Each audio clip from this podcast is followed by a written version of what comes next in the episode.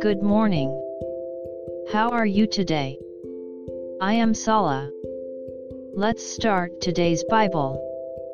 Today's Bible verse is Psalms 45 1. I'll read. My heart is overflowing with a good theme. I recite my composition concerning the King. My tongue is the pen of a ready writer. Amen. How wonderful it would be if beautiful words, words that bring people to life, were dancing in my heart. And when they come out of my mouth, they become skillful expressions like words that weave a story and heal others.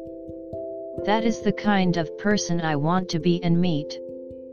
If joy prevails over sorrow, hope over despair, I will be such a person. When you feel weakness, when you feel sadness, run to Jesus. May we be able to rely on the Lord today. God bless you. See you tomorrow.